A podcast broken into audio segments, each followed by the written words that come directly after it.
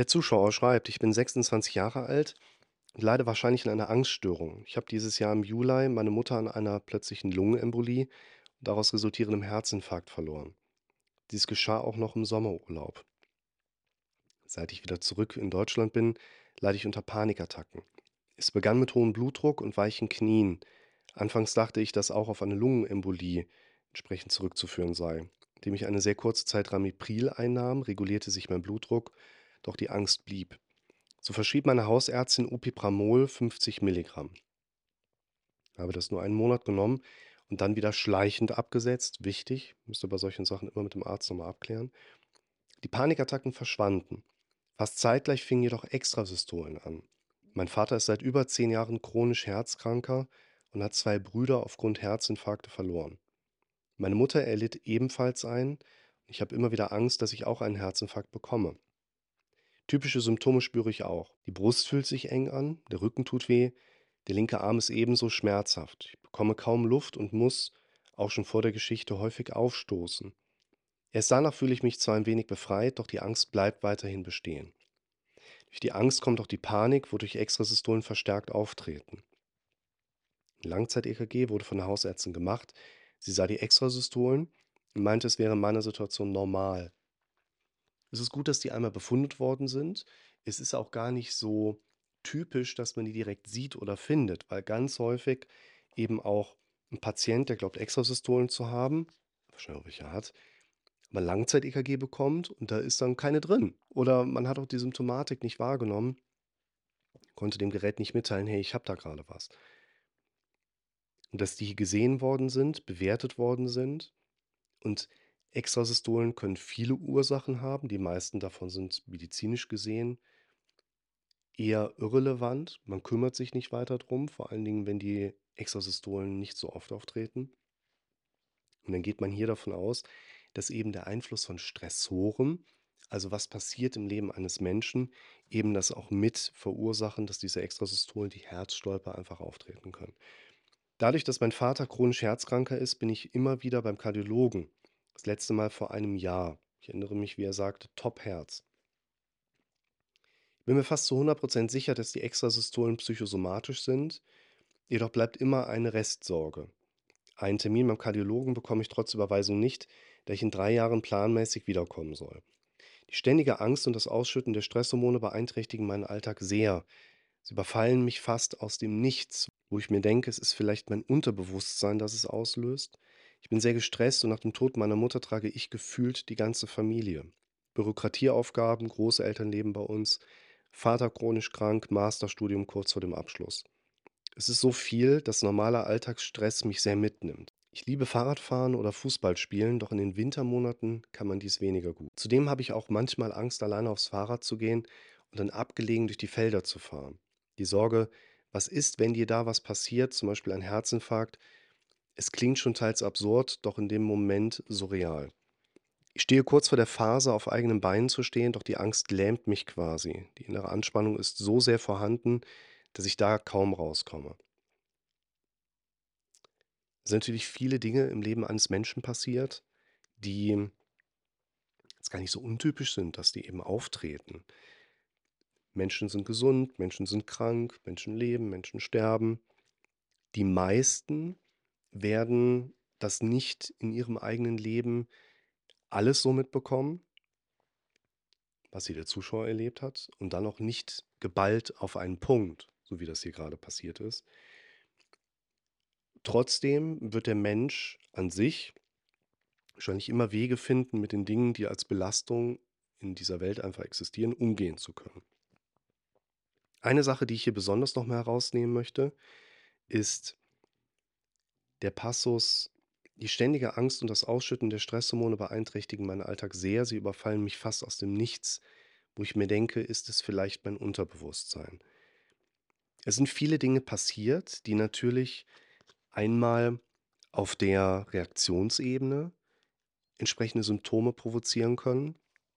Es sind aber auch Dinge passiert, die relativ gut den Szenarienmechanismus unseres Kopfes füttern. Das heißt, da passiert in deiner Nähe was, Angehöriger an der Bahnhaltestelle, den du nicht kennst, Jemand kippt um, jemand muss brechen, sonst irgendwas.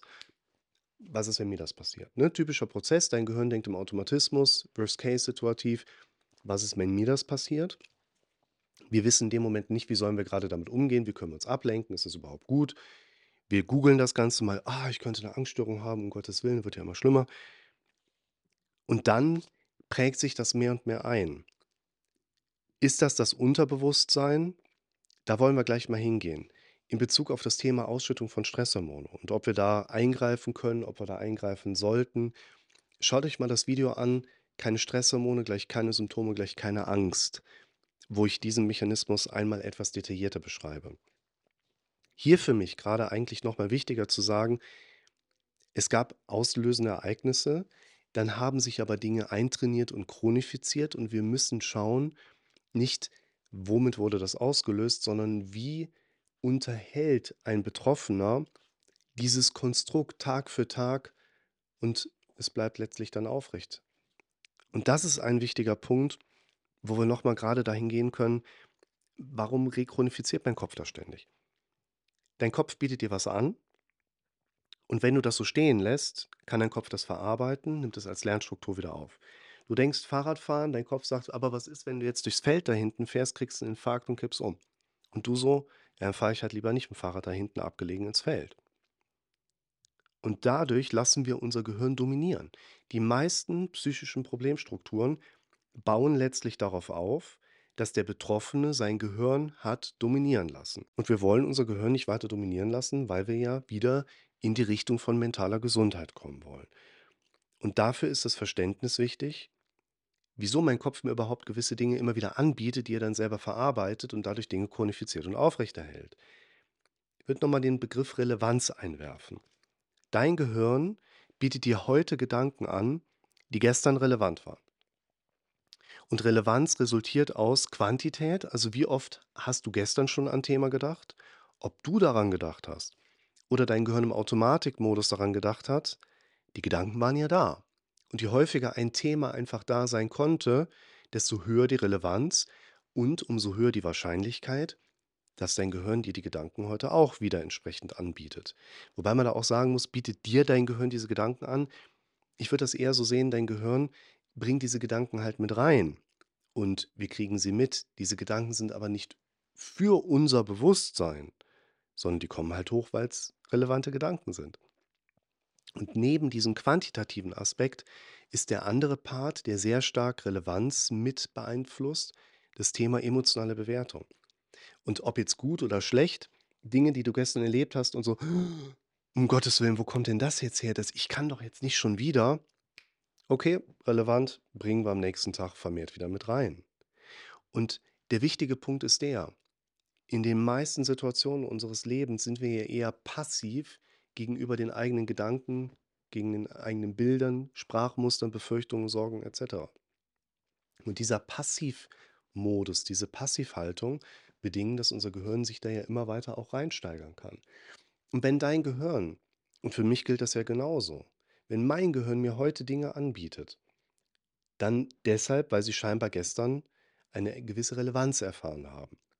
Und vorgestern auch und vorvorgestern auch. Und wenn ich die Sachen heute so stehen lasse, dann wird diese Relevanz ja von meinem Gehirn weiter deklariert werden und ich werde morgen wieder die Gedanken angeboten bekommen. Es sei denn, es kommen vielleicht irgendwelche Störer da rein. Ich verändere im großen Stil meine Umwelt. Ich erlebe plötzlich 'ne Herausforderung, mit der ich ganz anders agieren muss und mein Gehirn in diesem Repräsentieren einfach gestört ist.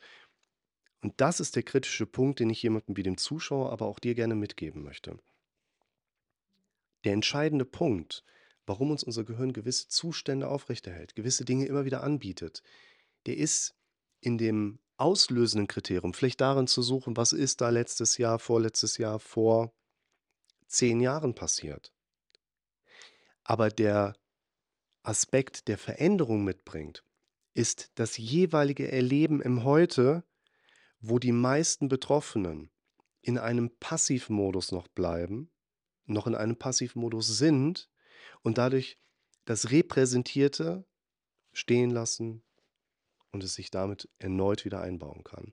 Das ist übrigens der gleiche Grund, warum ich nicht pauschal in die Kindheit gehe, sondern ich einfach darauf vertraue, wenn ich jetzt mit jemandem anfange zu arbeiten, dass wir eine Ebene erreichen, in der wir relativ offen und klartextbasiert miteinander sprechen und der mir keine Sachen verheimlicht. Es geht aber weniger um die Sachen aus der Vergangenheit, sondern was kommt denn heute im Bewusstsein eines Menschen immer wieder hoch? Und die Dinge sollten wir uns herausziehen, weil die sind ja die gedanklichen Bereiche, die von deinem Gehirn als relevant deklariert worden sind. Und pauschal in die Kindheit zu gehen und zu sagen: „Wir fangen jetzt von vorne an“, kann man halt machen. So kriegt man auch 25 Sitzungsstunden dann nachher voll. Aber deine Geschwindigkeit, dass es dir wieder besser geht, die steht doch eigentlich im Fokus und dafür ist es relevant, auf die Dinge zu gehen, die heute da sind und nicht uns langsam dahin zu arbeiten und dann irgendwann dazu zu kommen: „Ja, ich habe übrigens jeden Tag diese Gedanken und vielleicht hängen die mit irgendeiner Sache aus der Kindheit zusammen.“ Also, Zustände beginnen häufig mit einem erstauslösenden Kriterium, tragen sich aber fortwährend in unserem Erleben, weil wir häufig in so einem passiven Zuschauer und Zuhörermodus sind und sich diese symptomauslösenden Präsenzen besonders gut eintrainieren können. Und der wichtige Punkt ist, dass wir immer wieder lernen, entsprechend aktiv zu werden, sodass eben nicht mehr dein Gehirn die Instanz ist, die dominiert, sondern du zunehmend öfters ins Dominieren kommst.